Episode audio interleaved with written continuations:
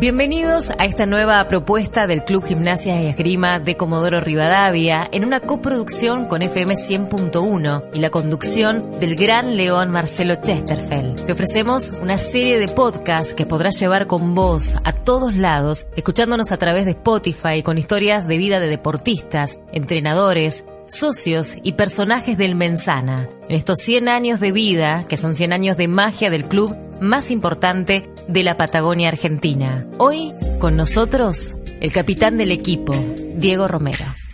Ya Diego Romero, no sé, es un privilegio, ¿cómo lo sentís vos? Que te hayamos elegido para el primer podcast en la historia de, gimnasia, ¿no? En, estos 100 años de vida. ¿Cómo estás, Diego? Qué, qué bueno empezar a charlar con vos. Bueno, es como un honor, un privilegio. Eh, creo que me, me tengan tan arriba por ahí que uno por ahí no, no espera tanto, que el club una vez más me elija para, para hacer algo tan novedoso, tan, tan especial y a la vez creo que va a ser una experiencia nueva y esperemos que salga lo mejor posible. Eh, tenés 37 años, ¿no? Así es. ¿Y cómo es que en el mundo del deporte hoy se estira la edad de, competencia? Porque nosotros vinculados al básquet eh, nos sorprendimos hasta hace muy poco con Manu Ginobili, con el pibe de 40, en la misma edad y en alta competencia está Luis Escola, eh, Yanela con más de 42 sigue jugando y un montón de, jugadores que tienen muchísimos años eh, en su profesión siguen jugando. ¿Cómo te sentís vos con 37 años y viendo que alrededor hay muchos pares que también siguen dando mucho por este deporte? Creo que todo empezó hace unos cuantos años cuando se empezó a hablar de preparación física, alimentación, de cosas que hay que hacer para llegar bien a la pretemporada, mucho sacrificio para tratar de estirar lo que se dice la vida profesional del deportista. Yo creo que también tuve la suerte de hace unos cuantos años cruzarme con Rubén Volkovich en Quilmes. Eh, el Colorado tenía 42 años y era una máquina de entrenar. Y tomar esos ejemplos, como dijiste bien vos, Manu, Escola, te lo muestran que, es cuestión de, mucho trabajo, mucho sacrificio, pero es lo que realmente te gusta, es lo que nosotros disfrutamos hacer, que te levanta cada día esa adrenalina de, jugar, de disfrutar el juego. Entonces yo hace varios años ya que vengo con con entrenamientos personalizados eh, en mis vacaciones, dietas en mis vacaciones. Por ahí a uno te mira diciendo, bueno, comete un flancito más, ¿por qué no te comes cuatro facturas en lugar de dos? Porque dice no te va a hacer mal, pero si un día vos te salís, te comes a dos extra, al otro día te va a salir de vuelta y al otro día de vuelta y ahí ya empieza mal el tema. Entonces, eh, es sacrificio por un lado, pero después yo siempre digo lo mismo, todo lo demás es beneficio, porque podéis ir jugando a este nivel, podéis seguir entrando en un vestuario con chicos jóvenes que te escuchen, podés ayudar a los chicos jóvenes, podés hablar con con chicos más jóvenes todavía de, edades de pre-mini, mini y explicarle cómo es y que con el ejemplo de decir sigo jugando eh, es más fácil. Así que creo que este auge lo empezaron, lo, yo te diría, te daría un poco más atrás de Manu y, Luis, sino Juan Spill cuando vino a la liga y promedió 12 puntos con 42 años y así e, esos jugadores fueron te demostraron de que con una buena alimentación y un buen entrenamiento en tus vacaciones eh, se podía estirar. Y hoy hay muchísimos casos que de, de dos o tres hasta cuatro años más que yo a gran nivel. Entonces no es una mentira, sino que te lo están demostrando con, con hechos.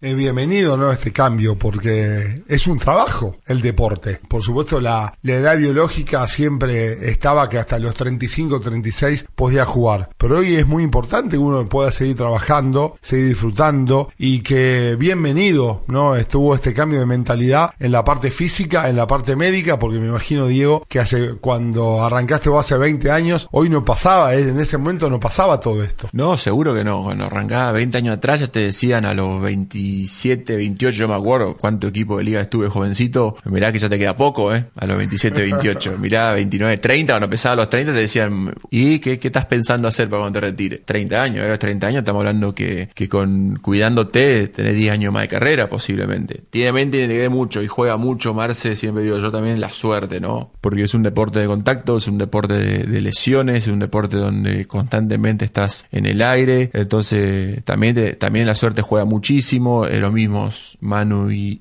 Luis dijeron muchas veces ellos. Nosotros, a pesar de todo lo que nos cuidamos, también tuvimos mucha suerte con las lesiones. Entonces, el factor suerte juega y juega mucho en, en esto del deporte. A la suerte siempre digo yo, porque muchos me dicen, no, hay que tener suerte. Sí, a la suerte hay que ayudarla también. El que la mete no tiene suerte, el que la mete va y está tirando en el club todos los días y está tirando entre 500, 800, 1000 tiros por día. No la mete porque tiene suerte. El que la mete no la mete porque tiene suerte. El que corre mucho no corre mucho porque tiene suerte. El que salta tampoco porque está en el gimnasio haciendo ejercicio de salto. Porque muchos te hablan de suerte. A veces tenés que tener suerte para llegar a tu edad y seguir jugando a buen nivel. Y a la suerte hay que ayudarla también. Y también la, la familia, ¿no? Porque mm, sabemos que en los últimos años, las pretemporadas, o antes de las pretemporadas, vos te fuiste a pico truncado, a trabajar diferenciado. Y hay que tener al lado eh, la familia, ¿no? Que te, te dice, bueno, vamos a entrenar y no nos vamos 20 días de vacaciones a un lugar con playa, con calor, ¿no? Un mes pico truncado, no se pueden quejar. Eh, no, ¿Eh? no. A la gente que nos está escuchando por Spotify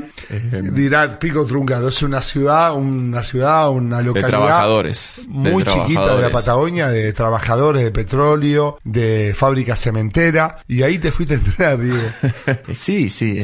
tengo, yo tengo la suerte porque también digo, es suerte porque tengo a uno de los mejores, desde mi punto de vista, cinco probadores físicos del país. Y si me llevaba a mí el arma fino, yo te diría tres del mundo básquet. En Claudio Pesolano, y lo tengo acá a, ciento y piquito de kilómetro. No solo es uno de los mejores, sino que es un tipazo de una gran familia, es un profesional que saca lo mejor de vos, en, no sé cómo, porque a veces vos te levantás sin ganas de entrenar y cuando lo ve a Claudio tiene ese, esa chispa, ese no sé qué, te dice, bueno, loco, vamos que hoy va a ser un gran día y hoy vamos a entrenar muy bien. Y ya te cambió el humor y ya te puso en forma de entrenamiento, en momento de entrenamiento. Y no cuesta nada, son ciento y pico de kilómetros y no cuesta nada, pero sí, la familia en ese sentido es clave porque alguien te tiene que acompañar, alguien tiene que ir con vos allá y si no era mi señora era alguno de la familia. Y, y bueno, sí están, como vos bien decís, es, che, no, no es más fácil decir vamos a, a la playa, playa el calor, sol conseguimos, te conseguimos, porque pasa, te conseguimos un hotel con gimnasio y entrenás y solo, que alguien nos mande la rutina, eso no funciona. Ya está comprobado que eso no funciona, que las cosas hay que hacer a seria, con profesionales, con tipos que, que saben de la materia, con gente que conoce tu cuerpo, porque eso también tengo ventaja, porque laburo un año con Claudio, entonces sabe mi, mi punto fuerte y mi debilidad y las cosas que hay que trabajar para ponerse bien. Y bueno, estamos, ya estamos en contacto también con él para ver si, si se puede hacer por ahí algún trabajito extra en, en el receso de diciembre para poner el cuerpo más a punto para llegar mejor a la, fase final de liga. Hemos tomado unos datos estadísticos de Diego, de fuerza y cosas para ver si podemos llegar de una mejor manera todavía a los playoffs de la próxima temporada. Pero es todo así, con gente profesional que sabe el tema y que se prepara para eso, porque yo creo que el deportista y algo de lo que bien nos enseñaron Manu, Luis, el Colorado, esa parte la tienen que ser profesionales que saben de lo que hablan y yo creo que la mejor parte que por ahí nos enseñaron ellos es que nosotros como profesionales tenemos que invertir en nuestro cuerpo y eso es lo que yo trato de hacer lo que más pueda en mis vacaciones, ¿no? Eh, cerrando este tema de la parte física, dos preguntas. Primera, eh, ¿Cómo resulta el comentario entre tus pares? Los del equipo, los de fuera, con tu elección de cambio de, alimentación, de dejar a la familia o las vacaciones y prepararte un mes antes de que empiece la pretemporada oficial y también eh, cómo se cierra la boca, sí, porque en los viajes yo viajé con equipo, se para en la estación de servicio, paquete de papa frita, alfajores, golosinas, ¿cómo es ese cambio de mentalidad también? Ha cambiado mucho igual, ¿eh? yo te digo, si yo llego a hacer esto 15 años atrás, me están matando hasta ahora, se están riendo de vos. Eso también va mucho en la personalidad de cada uno. Yo tengo una personalidad fuerte, no me molesta lo que digan, me, causa gracia. Le digo, bueno, hay que cuidar al abuelo, hay que cuidar al viejito, le digo, no, no, no me jodan. Pero por suerte a veces tengo un físico que, me acompaña, un físico que también me deja darme mi gusto, no es que soy muy estricto. Como decís vos, tenés que bancarte por ahí que te digan algo de que te estás comiendo una tostada en lugar de comerte una factura. Por ahí le echas un poco menos de azúcar de lo normal. Pero son chicos y yo digo, ya van a llegar, ya van a llegar a mi edad. A necesitar lo que yo hago para seguir trabajando. y les digo, y ya van a ver que me van a llamar para preguntarme, che, negrito, ¿cómo era que hacía vos, che? ¿Te acordás con quién era que laburaba? ¿Dónde era ese pueblo que laburaban, que te iba? Y yo decía, ah, ¿qué pasó? ¿Te llegó el viejazo? te podría decir, Marce, que en general todos lo están haciendo No es que soy un bicho raro. Todos lo están haciendo. En mayor medida, en menor medida. Todos los almuerzos, cena del equipo son con, con muchas ensaladas, que antes eso no existía. Antes no existía. Antes vos escuchabas, tráeme pan y si podés jamón, queso, un salamín de entrada. o lo comprabas en la ruta. Sí, o cuando llegaba la empanada, vos escuchabas un mayor que decía, che, y empanadita frita no hay. Hoy prácticamente es todo al horno, muy pocas cosas fritas. Pero los mismos nutricionista te dice, mira, tomate el día, tomate este almuerzo, comete, ¿qué te gusta? ¿Una papa frita? Comete una papa frita, comete una hamburguesa, comete, el asado está permitido, gracias a Dios, porque si no ahí sí se me complicaba la vida. te dice, bueno, este asado uno por mes, ponete un chinchulín, ponete, saliste un poquito del, solo carne magras con ensalada. El nutricionista igual te ayuda mucho. Yo he leído hace poco la nota de la selección que hablaban, que trabajaba un nutricionista de Europa y decía que el argentino lo más difícil era el mate y la carne y que ella trataba de que en sus permitidos haya mucho, mucha carne para que no sea tan malo, porque te puede dar permitidos y eso es lo bueno de todo esto. Eh, Diego Romero, capitán de gimnasia, eh, vos y tu familia tienen una historia importante en Comodoro Rivadavia, pero la historia no comenzó en el sur, arrancó por el norte. Bernardo de Misiones. Bernardo de Misiones. Lejos arrancó. Estamos, pero no sé a cuántos miles de kilómetros. Pueblo, un pueblo vistoso, muy, muy lindo, muy, muy lindo, con mucha tierra bien colorada, bien misionera, con mucha gente de, de, pueblo, de campo, con gente de muy, muy buen corazón. Yo tengo mucho contacto con los, chicos allá todavía, con los que estudié toda la primaria, con un corazón enorme, con te sentás, me acuerdo que te podías ir al supermercado dejar la casa abierta de par en par para que no se acumule el calor. Entonces, para que la, casa no tenga calor, vos dejabas las ventanas abiertas, las puertas abiertas, y te iba al súper y volvía y estaba todo ahí. Podías dejar la bicicleta en, de lado de afuera del murito y tu bicicleta iba a estar ahí, tu juguete iba a estar ahí. Otra vida, yo pasé de una vida de, siempre digo, de campo, de, de a una ciudad donde la primera ley es trabajar Comodoro creo que es una Comodoro es una ciudad de trabajo, una ciudad donde la gente viene y trabaja 10, 12, 14, 16 horas por día y trata de, llevar adelante una familia. Hay mucha gente que viene del norte a trabajar. Pasé de, una ciudad, de un pueblo donde todos se conocían y todos ayudaban. De ese pueblo, Marce, donde te quedaste sin yerba y te va a pedir una tacita de yerba, una tacita de azúcar. Acá en Comodoro eso no, pasa. Entonces fue un cambio muy grande para todos, un cambio que era para mejor, para mejor para nuestro futuro, tanto para mi hermano mayores como para los más chicos de la familia. Esa era la idea del cambio.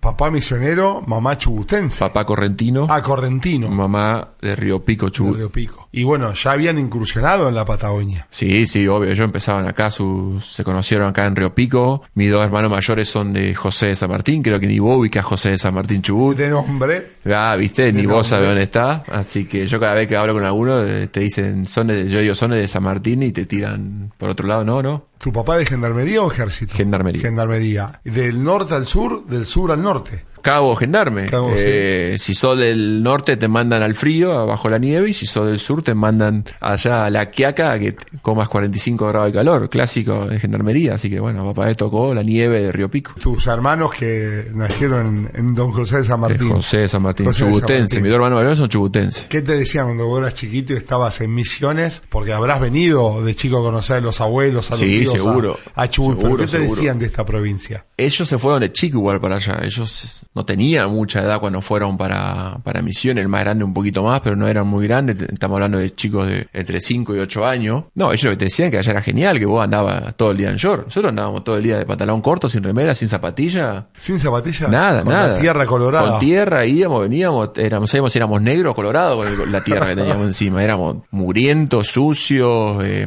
te corría el moco, te lo comía. Jugábamos al fútbol, eh, la idea era jugar al fútbol, divertirse, jugar al autito, la bolita. Una infancia que para mí la común. Por ahí he escuchado que algunos dicen, che, que quiero que mi nene vaya a jugar afuera. Y para mí era, no existía la casa. Para mí no existía estar encerrado. El potrero. No existía, no existía estar mirando tele, no existía estar jugando a los juegos. Me acuerdo que mis hermanos mayores compraron el Atari y yo lo miraba también como un bicho raro, viste, estás sentado jugando a los juegos enfrente a la, a la tele, viste, yo agarraba la pelota y me iba y bueno, y el más chico que es el Sergio salía atrás mío con los pañales, viste, y yo tenía que mirar para atrás y tratar de que no venga porque él se lastimaba y la culpa era mía. una infancia, para mí era infancia común, yo hoy lo veo que, que no es lo común, que lo común es que estén de frente a la tele, que estén frente a los juegos. Em, el celular. El celular. Yo agarro a chicos en el club y digo, pero usted, yo cuando estaba, era chico, era de 2 a la tarde, a las 5 de la tarde estaba acá solo, no había nadie tirando al aro, corriendo, inventando que era Jordan, inventando que era Oberto, inventando que era Montenegro, que la volcaba y bajaba el aro, ¿me entendés? Para volcarla. y veo que a veces voy al club porque en mis vacaciones yo trato de,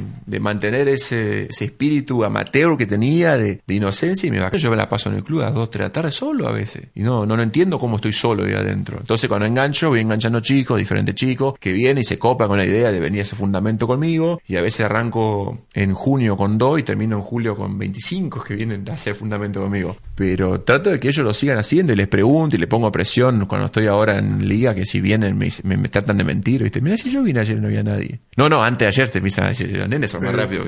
Pero bueno, la infancia en misiones creo que fue lo mejor que me pasó en la vida. Y cuando papá comunicó que lo trasladaban al sur de vuelta, ¿cómo fue la reacción familiar? ¿Vos cuántos años tenías cuando viniste a Comodoro ya, definitivamente? ¿Y cómo fue la reacción familiar? No, no, fue normal, fue normal porque era como que todos queríamos, yo quería estudiar algo, yo quería estudiar colegio técnico, yo quería estudiar algo más difícil de perito mercantil, que era lo que había en el pueblo. ¿Había un secundario nada más? Un secundario. Yo quería estudiar algo más difícil, yo quería, quería trabajar. Ya tenía esa mentalidad, viste, de, que terminaba la secundaria y tenía que trabajar. Porque mi dos hermanos mayores terminaban la secundaria y trabajaban, entonces yo tenía esa mentalidad de que había que terminar la secundaria y trabajar. Y había que estudiar, tener un título secundario, trabajar. Y bueno, por ahí empezaba a buscar una familia, pero primero era trabajar. Entonces sabía que tenía más salida en Comodoro, sabía la historia de Comodoro, lo de petróleo, y ya inculcar al más chico también, ya decía Sergio, me tenemos que ir a Comodoro, tenemos que estudiar mucho, tenemos que empezar a estudiar, hay que estudiar, porque la educación es importante. Y estoy hablando de un nene de pueblo. Yo no sabía lo que era Comodoro. Yo sabía lo que era Comodoro porque venía de vacaciones, estaba con mi abuela y, estaba en la calle eh, barriendo el patio de arena, porque acá vos barría la arena. Y en Comodoro vos barría el pasto. En Comodoro, en Misiones barría pasto, cortaba y lo barría. Vos barría arena, era raro vender el cambio. Eh, che, vamos a jugar fútbol a la cancha de Huracán y era toda. Che, ¿y el césped dónde está? No, acá no hay césped. Las rodillas rotas. claro, pero sí, sí, ese, esa cultura de estudiar y trabajar la tenía de muy chico y creo que fue lo que me llevó que el, básquet sea un cabeza dura, porque yo cuando empecé al básquet era un burro que no sabía ni picar ni tirar el aro, la, la pelota revoleaba con las dos manos, pero laburaba como era el peor, el peor de todos, pero en entrenamiento y hora de laburo era el número uno. Eh, Diego, los cimientos de la familia, ¿no? La, educación, el trabajo. ¿Y qué le decían los viejos? Porque sabemos que son gente derecha, gente a la antigua y siempre manteniendo la tradición familiar de estar todos juntos. No, jugaba, quería jugar con la pelotita, nada, pero si no estudiaba no jugaba, era simple en mi casa. ¿Había controles de estudio? controles de estudio. Había rigidez, contá, contá. Me sentaba, llegaba, eh, yo una vez que empecé a jugar en gimnasia, em, no tenía horario libre. Yo salía de mi casa a las 8 de la mañana y llegaba a mi casa a las 11 de la noche. Porque yo iba en el colegio técnico, tenía doble escolaridad y en el medio hacía básquet todo lo que podía. Entonces no, no volvía a mi casa. Yo salía de mi casa con un kilo y medio de manzana y eso me duraba todo el día. ¿Era tu alimentación? Todo el día. Y cuando llegaba la noche, llegaba fundido, comía. Bueno, hasta los 15, 16 a ver las carpetas para la mañana que hay. No, no tengo nada. Porque yo lo que hacía, no llegaba sin tareas, tenía las tareas, pero yo las tareas las hacía en, los recreos de la escuela. Para la noche llegar y, dormir. Si no, no podía dormir. Entonces yo las tareas de la secundaria las hacía en los recreos de la secundaria. Y si no, cuando tenía descanso de media hora en, el club. Ahí hacía las tareas. Y te controlaban las notas porque hace poquito tuvimos una charla con eh, Chris Manich el taekwondista olímpico correntino, ¿no? Y él decía que el promedio que tenía que mantener era de 8. Sí, pues si no, no podían entrenar. ¿Ahí ¿Había rigidez en ese tipo? Eh, no, no, no había rigidez de, de, promedio, porque mi, ya yo ya a cierta edad ya había dicho que yo quería hacer universidad también. ¿A qué edad pensaste en eso? 16, 17. Ya me lo odiabas el básquet. Sí, sí, sí, ya estaba metido en el mundo básquet, ya, ya Fernando Duró ya me llevaba al entrenamiento de liga, ya viajaba con la liga, pero yo ya indagaba con los chicos que estudiaban en el club pero no jugaban liga y ya estaba buscando la forma para ir a la uni en Comodoro y jugar el básquet. Yo ya estaba buscando la vuelta, era muy difícil, me acuerdo, pero vos tenés que elegir, viste los consejos malos de mucha gente, ser profesional o estudiar y yo ya estaba buscando la vuelta en una época donde no, los consejos eran blanco-negro, o estudiar o o jugar al básquet. Y yo decía, no, pues yo tengo que llegar a mi casa un título universitario. Decía, yo tengo que romper con esto que nadie estudió universidad en casa. Y bueno, hablaba, me acuerdo mucho con Benjamín Patterson, que él me decía que había que estudiar, con Virus Alaya, y otros me decían, otros jugadores me decían, no, vos medís más de dos metros, vos tenés que jugar al básquet, tenés, tenés que seguir con esta rutina que venís cuatro o cinco veces por día, que yo había, había días tenía entre ocho y diez horas de entrenamiento. Cuando no tenía escuela, vos, vos sos muy aplicado con el básquet, vos tenés, no, pero pero estudiar me parece que estaría bueno, una carrera. No, no, no, vos tenés, bueno. Y cuando hablaba con otro decía, no, no, vos tenés que estudiar, está bien, tenés que hacer las dos cosas, sos joven. Pero ya venía con esa idea, viste, en la cabeza. Pero en Argentina era muy difícil, era muy difícil. Hacerlo profesionalmente como jugador de básquet profesional para hacer Liga Nacional era muy difícil, pero yo creo que le hubiese encontrado la vuelta. Yo creo que con la cabeza dura de Sol le hubiese encontrado la vuelta para hacerlo acá en Argentina. Eh, Diego, ¿y terminaste el secundario aquí y después fue Lord Morris College o llega antes la oportunidad que te brindó Lisandro Miranda para ir a Estados Unidos? No, antes. Yo estaba en el último año de, la secundaria, en el número 2, en la 760. ¿Casalánguida ya había ido a Estados Unidos? Sí, sí, Nico ya había ido a... Creo que Nico hizo high school. High school. Sí. El college es un punto más arriba. College ya es universidad. Es la, ah, es la universidad. Ya es universidad. Incluso hay universidad de División 1 que se llaman college directamente. Pero college ya es universidad. El junior college son los primeros dos años universitarios. Vos lo que no puedes hacer en el junior college es recibirte de universidad. Son dos años de universidad que después tenés que pasar a una universidad para recibirte. La universidad en Estados Unidos son cuatro años y yo lo que hice fue dos en junior college y dos en universidad. El junior college te prepara, es una es para prepararte por si no tenés las materias o no tenés inglés para entrar a la uni.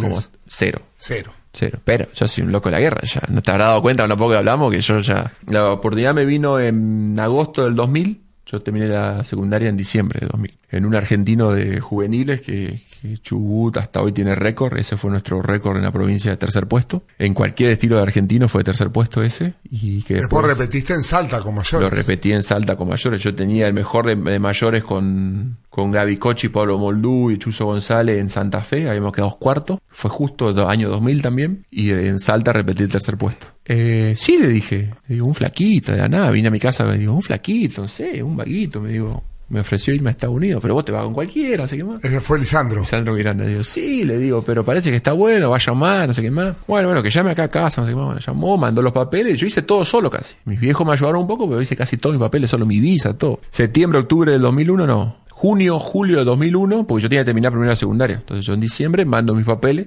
a Estados Unidos, me los aprueban, me dice que me alcanza eso, que está bien. Para la beca. Para la beca para que yo ya pueda empezar a estudiar a nivel universitario. Entonces me mandan uno pidiéndome mi inglés, mi nivel de inglés para ver si yo puedo entrar a universidad. Mi nivel de inglés yo le puse menos 10, no cero. Y ahí empecé, yo sabía que tenía que estudiar inglés en la secundaria, y empecé a darme martillo vez. ¿Qué, qué vago de mierda, ¿viste cómo soy yo? Bueno, bueno, no importa, voy igual. No tengo inglés, digo, Lisandro, pero yo voy. ¿Vos vas igual? ¿Te animás? Me decía negro. Yo voy, digo, sí. ¿Y dónde era Lon Morris College? Jacksonville, Texas. Cero español ahí. Cero español. Mate, yo la primera vez que me mandan Jacksonville le digo, ya estaba sacando entrada, decía yo, uh, ya me voy a ver los Jaguars en Jacksonville, Florida. Fútbol americano, yo soy fanático de fútbol americano de chico igual. Y me queda cerca Orlando para ver los Magic. Era Texas. Texas, un pueblo el cartel decía bienvenido a Jacksonville, Texas, 8.222 habitantes. Ah, estaban contados. estaban contados. Y cuando me fui dos años después creo que decía 10.100 y pico. Después de contarnos acerca de su infancia, cómo fue emigrar del norte de la Argentina en su misiones natal al sur, un Comodoro Rivadavia que lo vio formarse y lo vio crecer. Hoy un hombre de 37 años que le hace frente a su edad dispuesto a seguir jugando. La alimentación, el entrenamiento personalizado y un trabajo que implica mucho de sacrificio, pero más aún de alegrías. Diego nos cuenta cómo un 11 de septiembre del 2001 llega a Estados Unidos, Texas, para dedicarse al estudio y al entrenamiento. Romero habla de la importancia del estudio. Entrenar el cerebro ayuda a jugar, nos cuenta. Y caí ahí en Jacksonville, Texas, caí, no, no. ¿Decía hello por lo menos? Sí, decía hello. eso hello, sí. Hello, hello. Y si querés andar más atrás, yo llegué el 11 de septiembre del 2001. Ah, me A Estados Unidos. 11 de septiembre de 2001. Toda una travesía. Tuve cinco días sin hablar con nadie, sin entrenar a nadie, en un hotel. Pero eso dejarlo para otra historia porque es muy largo de contar todo eso. Eh, Diego, ¿estás disfrutando este un podcast? montón, un montón. eh, un Sí, montón. hablando, porque siempre hablamos de, del hoy, de los partidos, de Sí, gimnasia, sí. pero la gente quiere conocer la vida tuya. No sé Sí, si la porque- gente que conoce, ya veremos, pero. No, pero es interesante, ¿no? eh, eh, fue largo, ¿eh? Eh, Diego, El y- camino es largo hasta acá. es largo, ¿no? Y difícil, no es tan fácil como parece. El deportista no es tan fácil como mucha gente Y piensa. sin inglés, ¿cómo fue tu enfrentamiento primero con Me encuentro- los compañeros, con los No, profesores? me acuerdo lo primero que me pasó fue que me llega un entrenador a buscarme con la remera de, de Lon Morris y me dice, en to- todo esto me dijo, yo soy el entrenador, más nada, otra cosa no le saqué. Me dice Diego, yo digo Diego, me subí a su auto, nos fuimos, no charlamos nada, me quiso dar charla, no charlamos nada. Nada, nada. Fueron una hora y media, dos de viaje de Dallas a Jacksonville. Consiguieron ahí, habían dos colombianos que fueron los que más o menos me ayudaron un montón, porque había uno que hablaba poco inglés y había uno que hablaba, que jugaba en el equipo, ellos fueron los que me ayudaron. Y ahí el entrenador dijo, cuando me dijeron que vos no hablabas nada, era nada. No, digo, nada, nada. Y yo también tenía pasaje ida y vuelta, eso sí me acuerdo patente. Que me reí del entrenador porque dije, decirle bien que yo sé qué significa el ida y vuelta. Digo, que tengo una semana para demostrarles si sirvo. Que nosotros los negritos de Sudamérica no somos tan boludos como parecemos. No sé que la había traducido el colombiano. Se ve que fue más suave lo que yo le dije. Claro, Pero yo entendía bien el pasaje ese que tenía de vuelta siete días El después. colombiano te salvó. Seguro, seguro. Pero yo le fui al hueso de entrada. No, no, a los tres días ya me querían ni eso de entrenamiento. Me hicieron firmar un papel más. Que yo en el quilombo de papel leí scholarship, me acuerdo, leí clarito scholarship bien grande. Y me, me la llevé en la memoria como estaba escrito para ver qué decía. Y decía beca. Esto, y decía, esto recién ahora me la dieron la beca. Y decía, mirá, ok, aparillo. Pero no, contento. Ese día contento. Ese día llamé a casa y dije que sí, que había pasado todas las pruebas, que, que pasaba, que, que me iba a quedar en el equipo. Y ese, ese equipo de Lon Morris batió récord de la universidad. Del Junior College, eh, histórico, ganamos 22 partidos seguidos y llegamos a ser el número 2 del país. Y enfrentaron a algún hoy jugador muy Uh, un importante montón, un NBA. montón. varios, varios, varios. Ay, ¿De quién te acordás que enfrentaste? Yo jugué con contra Chris Paul, Felton, eh, no, te puedo nombrar un montón, un montón, varios, varios, varios. pero un Y eras pares. ¿Cómo, ¿Qué pasa por el cuerpo Diego Romero siendo pares con un alto nivel universitario y un argentino estaba ahí? No, nada, vos querías ganarle al otro equipo. Lo mismo que yo pienso hoy. Yo, yo no miro quién está del otro equipo del otro lado. Yo por ahí uno se asombra cuando te cruzás con jugadores grosos del otro lado en una liga internacional o en la liga misma, pero una vez que la plata va para arriba, yo me olvido que está enfrente. Lo único que quiero y me interesa es que mi equipo gane. Después lo demás, no me interesa quién está enfrente. ¿Y cómo era la vida de estudiante? ¿Cómo Es simple, es simple la vida de estudiante, porque está todo tan organizado para que vos estudies y vos tengas buenos promedios que, que a veces me sorprendía cuando los que hablaban inglés no lo tenían, porque a mí me costaba el triple, yo tenía que ir, traducir un libro a español, después estudiarlo en español, después tratar de traducirlo al inglés otra vez para ver cómo respondía a las preguntas. Yo tuve que estudiarme toda la historia de Estados Unidos de cero, porque obvio, cuando llegaba a las clases de historia, de historia de Estados Unidos, no importaba a nadie, desde que yo estudié cinco, seis años en, en la N2 de historia de Argentina. Sí, ¿Qué don? José de San Martín, ¿qué debe no- decir de San Martín? no Nada. servía eso, Yo tenía que estudiar de cero. Me acuerdo tenía libros de, de básicos de, de Estados Unidos, de la historia de Estados Unidos, básicos. Primero, segundo, tercer grado, para poder traducirlos fáciles y absorber algo. Entonces yo cuando me daban lecciones, yo, viste, yo aparte, viste, yo siempre digo mismo, tengo cara de boludo, pero le daba un beso a la maestra, viste, cosa que allá no existe. Yo tenía más cariñoso de lo normal. Un abrazo a la profesora, viste. Le decía, profesora, mire que mi inglés no es muy bueno, pero yo voy a tratar de contarle cómo estudié. El ya arañaba el 6 ya. Sí, sí, sí, Que era bueno eso. Eso era bueno, ya arañaba el 6. Y sí, es verdad que con ciertos profesores tenías ventajas si, si eras parte importante del equipo profesional, pero a la vez es eh, la parte negativa de nadie te cuenta que profesores que odian a los deportistas. Los profesores que odian a los deportistas te hacían parir, no te programaban ni medio. ¿Por qué los odian, Diego? Porque tiene razón, porque tiene razón, porque el deportista a veces aprueba materia, aprueba cosas, pues son deportistas nada más. Y eso está mal. Eso está mal porque te da un- una falsa realidad de lo que es la vida. La vida no es fácil. No es que vos, porque sos deportista, vas a ir a ciertos lugares y vas a decir, no, no, vení, pasa acá. A mí me pasa a veces, vos vas a pagar algo y dices, no, no, vení, pasás por acá, pagalo y te vas. Y yo digo, no, digo, yo me voy a sentar acá con mi numerito y a esperar que pasen todos, los 100, los 220, viste, antes de ir a la cooperativa pasaba, no salías más. O iba al banco Chubut y no salías más. Y yo me sentaba con el número y esperaba que pasen todos hasta que me tocaba a mí. Porque en la vida no, no es eh, la fácil. La vida no pasa por esquivarle el bulto y hacerla fácil. Y, y yo lo entendí entendía a los profesores. Los profesores a veces me decían, pero vos, vos no sos el, el goleador del equipo, me decían en el Junior College. digo, sí, soy yo, el argentino que habla poco inglés, sí, pero bastante bien tu, Eras tu el papel. que hablaba poco inglés. Sí, sí, todo el mundo sabía que yo no hablaba inglés. Y me decía, pero bastante bien tu, tu papel. Me decía, acá tenés un error y ya. Y profesor, lo que pasa es que yo por ahí no conjugo bien los verbos, viste, me cuesta. Digo, pero sí, no, me ayudaron un montón. Yo tenía, vos tenés 8 horas, no, a ver cómo eran, 20 horas semanales de estudio, yo tenía 48 horas semanales de estudio. Porque mi inglés era malo, tenía que estudiar el triple para ponerme bien. Mira, Nada más. Para cerrar el capítulo universitario tengo dos preguntas. Decime. ¿Sí? No te diga mentiras, sabes, ya, ya me conocés bastante. Espero no te comprometas, sos un tipo casado. Contame la primera impresión con las porristas. Pues nosotros las vemos en la tele, en las películas, y las porristas siempre... Son mucho más lindas el grupo de baile. Exactamente. El grupo de baile Son las más lindas que las porristas. Son más lindas. Contale a los chicos que hoy pueden Las porristas llegar y son- estudiar en la universidad. No, yo le digo a todo el mundo que tiene que ir. Yo soy el enemigo de los de los clubes y de los representantes. Porque yo a todos los chicos jóvenes digo, no tengan representante y váyanse a Estados Unidos. ¿Saliste con porristas o con chicas del cuerpo baile? Sí se puede decir, ¿no? cortamos, cortamos, cortamos. Sí, sí, sí. No te voy a decir que sí, que si te, no te voy a mentir. Apasionaban. Era más fácil, yo soy feo, digo, pero jugaba al básquet. ¿Qué querés que te diga, Marcio? Yo soy feo, pero jugaba al básquet. Pero sí, no, eh, el no tanto, porque son muy flaquitas. O sea, son demasiado flaquitas, ¿viste? Porque tienen que hacer toda esa acrobacia que las tiran para arriba. Son, son muy, muy, muy peticitas, muy flaquitas. Pasa que en la tele vos lo ves, yo también veía en la tele. Vos después ves las mismas porristas de Florida State en la tele y vos decís, wow, qué camiones.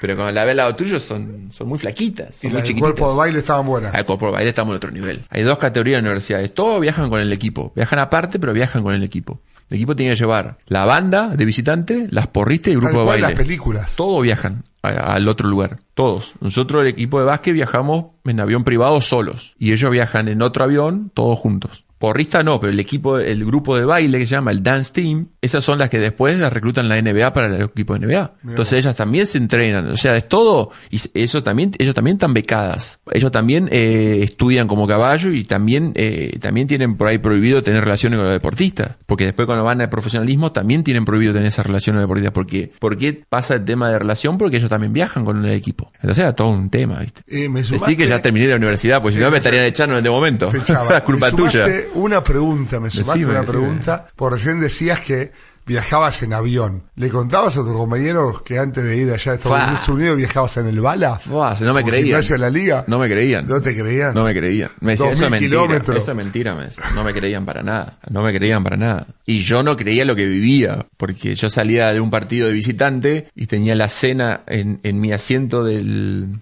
del colectivo. Y me subían los bolsos, todo, para que no me lesione. Para que no me agarre un tirón en la espalda, un tirón en el hombro. Y yo decía, loco, yo ya llevaba el bolso del Sifu.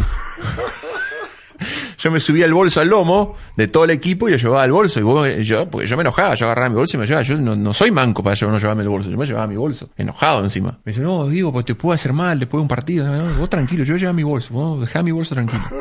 Y el colectivo salía de, la cancha, de lo que tenía en estudio, eh, vos llegabas al avión y tenía tu libro, donde tenía que estudiar arriba del, asiento, y el avión frenaba en la escalera, del- el, colectivo frenaba en la escalera del avión. Vos te bajabas del colectivo, hacías tres pasos, estaba la escalera del avión, te subía al avión, se cerraba el avión ya estaba volviendo a casa. No, sabían lo que tenía que estudiar. Si vos eras muy burro, como yo jodía a uno que era un burro, te llevaban el tutor al viaje para que te enseñe. Estados Unidos está hecho para que vos te recibas. Vos tenés que ser muy vago para no recibirte en Estados Unidos. Muy vago. Sobre todo en la universidad que fui yo. Yo me acuerdo que nuestro entrenador, como Hamilton, que hasta el día de hoy hablo con él y es un sabio, siempre digo, porque siempre te da buenos consejos de qué hacer. Yo a veces, cuando era más, más joven y cobraba mi primero sueldo y no sabía bien qué hacer, le preguntaba a ellos qué hacer con la plata. Él, una de sus voces, como digo yo, de su, cuando empezaba a hablar con los padres para que le manden los chicos a su universidad, era que él tenía el 98, en ese momento, 90 y pico de porcentaje de, de sus jugadores recibidos en la universidad. Y de los recibidos en la universidad tenía el 100% o jugando profesionalmente o trabajando. Porque él se encargaba que sus, sus chicos, como decía él, sus alumnos, sus jugadores, sus hijos, terminen en la universidad y tengan trabajo. ¿Y vos qué soñabas en esos cuatro años de universidad, además de jugar al básquet? Sos trabajador social, eh, periodista deportivo, ¿no? No, soy traductor Traductor en inglés. en inglés. Bueno, En español e inglés. ¿qué pensabas después de esos cuatro años? Sí, Cuando terminé, primero que era un boludo que no tenía mejor promedio, que me equivoqué. ¿No? Eh, me equivoqué, porque yo pensaba durante los cuatro años que iba a ser profesional de básquet y que iba a jugar la NBA, como todo lo que ¿Lo estamos allá. soñaste eso? Sí, obvio, si no, no está ahí. ¿Te Es- llevaron alguna vez? Tuve, tuve ofertas, tuve propuestas de entrenamiento y cosas, pero no las hice porque si vos vas a, sobre todo sos muy joven, recién, yo en el Junior College yo fui elegido el mejor ala, ala pivot del país en Junior College. Y si vos vas a esos campus de NBA y te prueban, vos perdés el estatus amateur, entonces perdés la beca. Y si vos no quedás en NBA, te quedan la nada misma, entonces yo no fui a ninguno de esos. Obvio que esas ofertas vienen cuando tenés 19 años, 18 años, porque la NBA siempre buscan esos proyectos muy, muy jóvenes para ellos después pulirlo. Pero no, no, eso no, no me arrepiento de haber elegido el estudio antes que, que eso. Después sí decía que como no tuve mejores promedios, porque cuanto mejores promedios vos tenés siendo deportista, mejores ofertas laborales tenés en Estados Unidos. Porque dicen, te vago no solo se quedó con el deporte, sino que mirá el promedio que tiene. Y yo me acuerdo que el último año hice un esfuerzo enorme por levantar todas mis notas y la levanté muy poquito. Porque yo andaba muy en el, en el promedio para poder jugar. Digamos en el 6, para poder estar habilitado para jugar por la NCAA. Y creo que lo levanté un 6.80,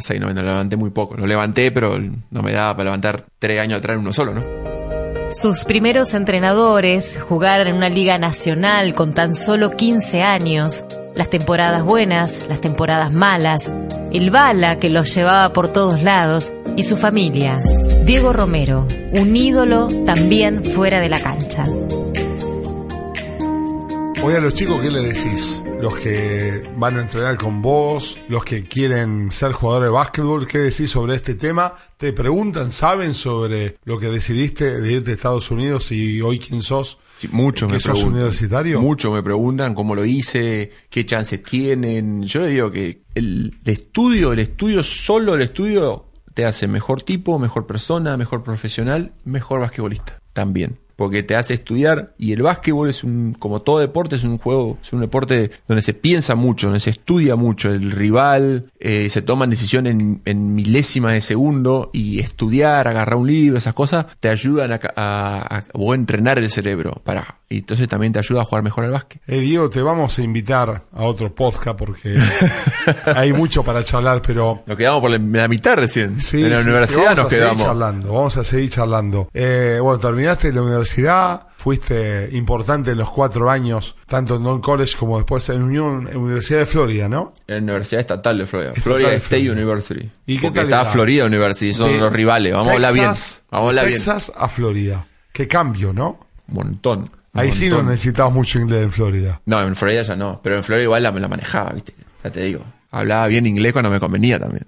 cuando no. ¿Contra quién? Eh, viste, algunos profesores son jodidos, entonces cuando no, viste, hablaba poco. ¿Y alguna vez, perdón, Diego, te tocó que era Me un tocó el- latino y, se, y te, se te hacía el duro te hablar en inglés para que vos te fuerces? No, ¿Y después no. te enteraste que era latino ese profe? Seguro, seguro, seguro. pasó, no? Sí, sí, sí, varias, varias veces. O gente que hablaba muy bien español y te tanteaban como hablabas inglés. Pero yo antes de eso yo ya lo había tanteado a ellos, sabía cómo venía. Pero el cambio allá fue parecido al que me tocó vivir acá, así que yo no lo sufrí. Me fui de un pueblo en la ciudad, me fui de un junior college de 320 alumnos a una universidad de 50.000. Ah, pequeño el cambio. Mi primer clase en la universidad fue Historia de Estados Unidos. Viste, la universidad es, es gigante, es, es una ciudad con, con colectivo urbano adentro. Es una ciudad. La Universidad de Estados Unidos son ciudades, ciudades monstruosas. Yo para ir de mi dormitorio hasta la cancha de básquet, que quedaba en la otra punta del campus, era 30 minutos de caminata. Te dan un mapa de la universidad y te dicen, mira, en este edificio, en, la, en el aula 20 y pico, está tu, tu clase de cosas. En este edificio está tu clase de tal. Acá tenés la cafetería. Yo fui a mi primera clase de, de historia de Estados Unidos. En la universidad estamos hablando, ¿eh? Yo ya me manejaba. Caigo en el coso ese, abro esa puerta, aula número 2, no sé más, classroom, no sé más, entro. Abro la puerta, Marce, tres minutos faltaba para arrancar la clase. Llegué con lo justo porque, como te digo, me costó encontrar el edificio. Era una clase de 500 alumnos. Había más alumnos ahí que en todo mi junior college. Y digo, ¿cómo le entro a este profesor? Acá es imposible. Digo, nosotros teníamos clase de 15, 12. Cuando empezó a hablar y, y empezó a explicar todo, porque en Estados Unidos, eh, así como son organizados como sociedad y como cosas, vos llegabas, entrabas, primera vez, sí, sí, te daban la hoja y te, te decían, una hoja te decía, hoy hablamos de, la guerra con México, hoy hablamos de la guerra del Golfo, hoy hablamos de la guerra con Canadá, hoy hablamos de la, de la llegada de Colón, eh, miércoles 25 examen, el mes que viene examen, examen, el- estaba todo diagramado, sabías planificado. cuándo. Y empezaba, tac, abran el libro en la página tanto y el libro era así de grueso, fue Me acuerdo, la primera clase me chocó. Dije, yo no sé si voy a poder con esto. La primera clase de la universidad fue primer día ese fue asperísimo. Salí de ahí, fui derecho a hablar con los entrenadores y digo, hace duro esto para mí, le digo, ¿eh? Habla muy rápido, habla por micrófono, no, no pesco mucho lo que dicen en el micrófono, y más. Y los entrenadores me dijeron, vos trajiste la hojita de, la guía, sí, acá está, así que bueno, llamamos por teléfono, todos los martes y los jueves tenés tutor de termina entrenamiento, termina entrenamiento, te va al tutor, te dejamos la comida acá y tenés tutor de dos horas de historia de Estados Unidos. Simple. No te preocupes que vos vas a pasar la historia de Estados Unidos. Eh, Diego, y tanto en el college primero, que era un pueblo y eran 8.022 habitantes más o menos. 8.000 habitantes contra una universidad de 50.000, imagínate lo que era la universidad. Tanto en el college como en la universidad. ¿Alguna vez estuviste a punto de bajar la bandera? ¿De llorar? ¿De estar triste? ¿De decir qué hago acá? No, ¿O siempre fuiste duro y no podías pasar, dejar pasar la oportunidad que tenías? No, no, no. Era, la oportunidad era muy buena, era muy buena, era demasiado buena, pasé verdad, siempre digo lo mismo. Y yo creo que el sacrificio más grande lo hacen los viejos, ¿no? Y yo no podía dejar pasar esa oportunidad. Tuve momentos duros, tuve momentos de tristeza, todo eso como uno sabe, pero pasan. Pero eso te da fuerza, siempre te da para adelante, nunca para atrás. A mí siempre digo lo mismo, eso te da para adelante, no para atrás. Navidad y Año Nuevo solo, porque Navidad plata para venir. Pues empieza en agosto las clases. Claro. Y termina en junio. Y termina en junio.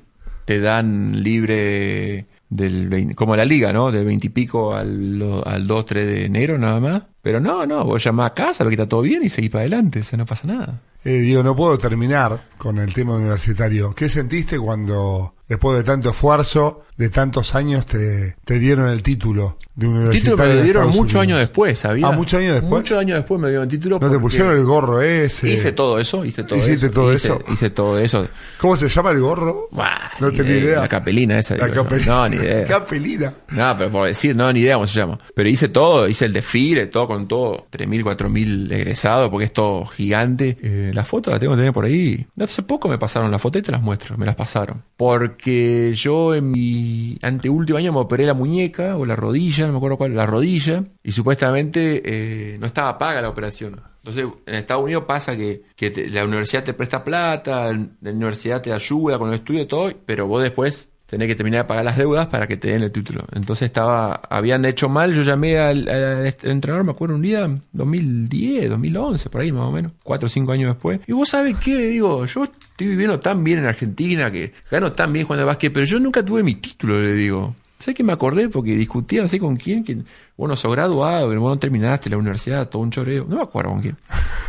¿Sabes que tenés razón? Digo, pues yo no te puedo comprobar que me recibí, porque no tengo el título. Oye, llamo y me dice, a ver, digo, no puede ser. Me dice, si vos te recibiste en el 2006, no puede ser. No puede Estaba, estaba la deuda de la operación. Por eso no me habían dado el título. Primero yo Primero yo a Estados Unidos me voy muy rápido por el campeonato de gimnasia. ¿Te acordás cuando decías el campeón? yo me tengo, gente. me tengo que venir rapidísimo. O vos habías terminado la universidad ahí. Claro, entonces yo me tengo que venir rapidísimo. A mí me llama Nico, hablo con Mario Maldonado dos horas después y Mario me dice, entró a tener pasaje. ¿Qué fue el 28, 29 de, de mayo? Pues al final fue el 1 de junio. El 30. El final fue el, el 1 de junio. El 30, el 30 de mayo. ¿Hay 30, ¿Mayo tiene 31? Sí, 31. El 30. El 30. El 30 yo, yo llego, porque yo viajo el 30 y yo llego acá a Comodoro el 31 de la mañana. Claro, yo me fui tan rápido en el 2006 de la uni que no hice ni un papel, no firmé nada. Yo empecé a llamar gente y empecé a regalar cosas, a vender todo lo que tenía y me vine. Claro, cinco años después me acordé que no tenía título universitario. Y me dice, pero vos no te... No, digo, le digo, coach, ¿te acordás que yo me vine a jugar una final y me vine rápido y que me perdí, no sé qué, el, me, pierdo el campus de la Virtu Bologna, algo así en Italia, porque me vine a gimnasia. Ah, me dice, cierto, bueno, de los papeles que yo tenía que firmar no lo hice nada. Entonces ellos me mandan, me hacen firmar unos papeles, mando los fax, todo, y me dice, no, vos sabés que tu título no salió porque debemos la operación, supuestamente vos las debes, pero está mal hecho los papeles. Estados Unidos es todo así. Creo que a lo... Me dice, no cortes. Me levanta y me dice, ya me mandan tu título a mi, oficina, pasame la dirección que te la mando. Así fue. Así un llamado. Un llamado. Eh, Diego. Eh, ah, tengo acá en casa. Eh, bueno, tengo que hacer una foto algún día. Nada, demasiado. Pero, eh, cuando lo viste, ¿qué sentiste? Oh, orgullo, estaba orgulloso. Diego, Romero, Diego Romero dice ahí arriba, Universidad. Diego Leonardo. Diego Leonardo, Estados Unidos, decía yo, digo a todo el mundo. Ahí tienen para todo lo que decían que yo soy un negro campesino del norte. ¿Y por qué decís eso? Bueno, porque muchos decían eso, yo me acuerdo, yo no soy boludo. eh, Diego, vamos a dejar mucho de, lado, ¿no? Eh, vamos a lo último. La gente te tiene como, como ídolo, como ejemplo, porque lo demostrás eh, fuera de la cancha, que te dedicaste a, a, crecer, a estudiar, porque el otro día charlaba con Pepe Sánchez cuando estuvimos en el Dow Center. Gran ejemplo. Que Pepe, y bueno, pero vos sos igual, porque no, Pepe ojalá podía... fuera Pepe, estaría la medalla colgada. Está bien, pero Pepe ya, había, ya jugaba liga como jugaste vos y se podían haber quedado los dos a, a ganar más plata, la plata de Argentina pero fueron a, a, estudiar a Estados Pero ese Unidos. es el error, eh, Marce. Ese es el error. Mirá que a mí me ofrecieron mucha plata para quedarme. Y yo Bueno. estoy- pero soy un agradecido del club porque yo siempre digo, gimnasia a mí me dio todo. Ahí me llegaron a ofrecer lo que ganaba mi papá para quedarme, Con 18 años. con 18. Y yo dije que no, que el título universitario era más importante que la plata. Entonces sos ejemplo, Diego. Bueno, sí, sí, si querés. Y- Yo creo que hice lo correcto, nada más. Yo siempre digo, yo creo que hago lo correcto. No, no sé cómo explicártelo. Ojalá, ojalá sirva como ejemplo. Sí, bueno, para que otros chicos hagan lo mismo. Pero yo creo que hice lo correcto. Siempre digo, me manejo en, en- en eso, en, que, en hacer lo correcto. Eh, y voy al, al 13 de febrero de, de este año, ¿no? Porque dos de tus compañeros cuando arrancaste la liga Ah, eran Cochi y Moldú, ¿no? Y sus camisetas flamean en el socio fundadores. No sé cuánto tiempo vas a jugar, porque capaz que si Ginóbili fue el pibe de 40, Escola está cerca, porque bueno, también podrá ser un par de años el pibe de 40, ¿no? Déjame Pero- disfrutarla como estoy ahora disfrutando cada, cada partido y cada cosa y de a poquito, cada cosa en su lugar. Yo después tengo que volver a ponerme a entrenar, volver a ponerme bien cada año, cada liga, para sentir que yo puedo competir. Entonces eso a partir de ahora lleva año a año, Marce. Así que déjame disfrutar lo que estoy y si llego a los 40 bien y si no voy a estar contento igual. ¿Y qué sentiste ese día, no? Cuando las 7 y las 8 subían y hoy dice que la gente, ¿no? Que cuando Diego no juegue más, la 77 ya es número puesto para estar arriba por siempre en el socio. Marce, ¿cómo? ¿Cómo emocionar? ¿Eh? Hoy sos papá y mirá lo que te dio la vida, ¿no? Ya primero tus viejos con los cimientos bien fuertes, sí, pues en la, la tierra colorada capaz que era media blandengue, pero tus viejos los, los fortificaron. Eh, el viento acá te volaba, pero ustedes estaban, pisaban firmes. Y mirá lo, lo que son los romeros, ¿no? Sí, porque todos tienen el mismo estigma de laburo, de la honestidad. Vos te, te fuiste por la educación, forjaste eso, ¿no? Y hoy los chicos eh, te escuchan y te tienen como ídolo eh, fuera de la cancha también, Diego. Y la familia siempre está, siempre con el perfil bajo, con la honestidad de- del pueblo, ¿sí? En Misiones, en Comodoro, en Texas, en la grande Florida, siempre con el mismo manual. Sí, de, de ser honesto y ser sincero. Y bueno, Diego, eh, para eso estamos lamentablemente a veces los periodistas, ¿no? Para llevarlo sin querer a, a la emoción, pero también es parte de la vida la emoción, Diego. Y por algo te emocionas. Con Román, con Cande, eh, con, con toda la gente que, que te queremos, ¿no? Creo que mucho más de lo que me merezco. Ah, ¿por qué decís eso? Sí, porque uno no, no, no, no sé, no haces para esto. La verdad que el cariño que tiene la gente en, en Comodoro es muy, muy grande. Diego, eh, sos el, el primer podcast de, de la historia de, de gimnasia. Nosotros muy felices de, de ser tu, tu amigo. Sí, porque acá no hay un periodista ni, ni un jugador. Y la gente también, aunque está a la distancia de por medio, tenemos la, la amistad de, de la buena gente. Sí, así que Diego, eh, muchas gracias. No, no, gracias a vos, gracias a vos y a... Te vamos a llamar a otro para hablar de básquet. Hoy no hablamos de básquet. Hoy no hablamos de básquet, pero Hay mucha vida, ¿viste? hay muchas cosas atrás del básquet que, que son más importantes que el básquet. Siempre digo, hay muchas cosas atrás del básquet que son mucho más importantes que ganar o perder un partido. Y muchas veces mucha gente se queda con que solo tenemos que ganar o perder un partido. Y muchos que tenés que ganar un partido de básquet. Y te puedo hablar que estoy seguro que el 100% de los jugadores de básquet y de cualquier deportista de este país hace el sacrificio que hice yo. Y hay muchas más cosas atrás de cada, cada deportista, de cada uno que pisa esa cancha, que simplemente ganar o perder un partido de básquet. Y de eso creo que hablamos hoy un poco. Y por ahí, bueno, por ahí por ese lado ¿viste? te quiebra un poco. Mira que yo soy duro y, no me gusta mostrar esta parte mía porque no, no me gusta, porque esto es para mí y esto es siempre... Por ahí soy, soy cerrado, ¿no? Pero atrás de, de cada uno, por eso yo siempre digo, de cada uno, y por eso respeto a cada uno de los que juegan cualquier deporte, porque yo sé el sacrificio que hacen. Eh, Diego, la Y- vida... Y algunos son millonarios, pero, pero han hecho más sacrificio que yo. Entonces, no es porque tienen plata hoy se olvidan de, por lo que pasan. Y bueno, vos tuviste la suerte de hablar con mucho en esta Expo Deporte y te habrás dado cuenta que, que en el fondo por ahí la gente lo castiga por, por ganar o perder y no está bien eso. Eso sí que no está bien. Eh, digo, la vida te da sorpresa y te pone en el lugar, en el tiempo que, que se merece, porque de Bernardo Irigoyen te puso en Comodoro, de Comodoro te llevó a Texas, de Texas a Florida, de ahí hacer un loco viaje a avión para ser campeón en un día. Uh, eso se lo debo a, a todo ese grupo, ¿no? La verdad que yo salí campeón de arriba, siempre digo. No, pero esa volcada no me lo olvido más tampoco. La gente no se olvida más. La No, volcada, lo que diste. Deporti- deportivamente es lejos el, el día más feliz de mi vida, ¿no? Deportivamente el día salí campeón en gimnasia es el día perfecto. No, no hay día perfecto, no hay un día más perfecto deportivamente estoy hablando, ¿no? y la vida te puso a tener una gran familia con tus viejos, tus hermanos, con tus sobrinos, ser profesional, ser querido, y también te puso una esposa y hoy tu primer hijo. Diego, eh, gracias por todo No, gracias. y por ser quien sos. eh.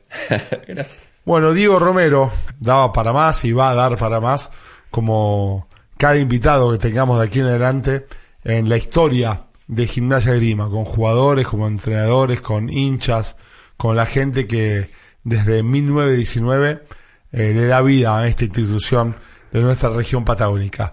Eh, el trabajo en, la eh, en, en editar esta nota y grabarla del señor Patricio Kele, todo el equipo de prensa institucionales de, de Gimnasia Grima, con Susana Mascareño, con Eduardo Carrasco y toda la gente, y bueno, este periodista León Marcelo Chesterfeld la puso, le puso la voz y el gran invitado Diego Leonardo Romero, su historia y su vida.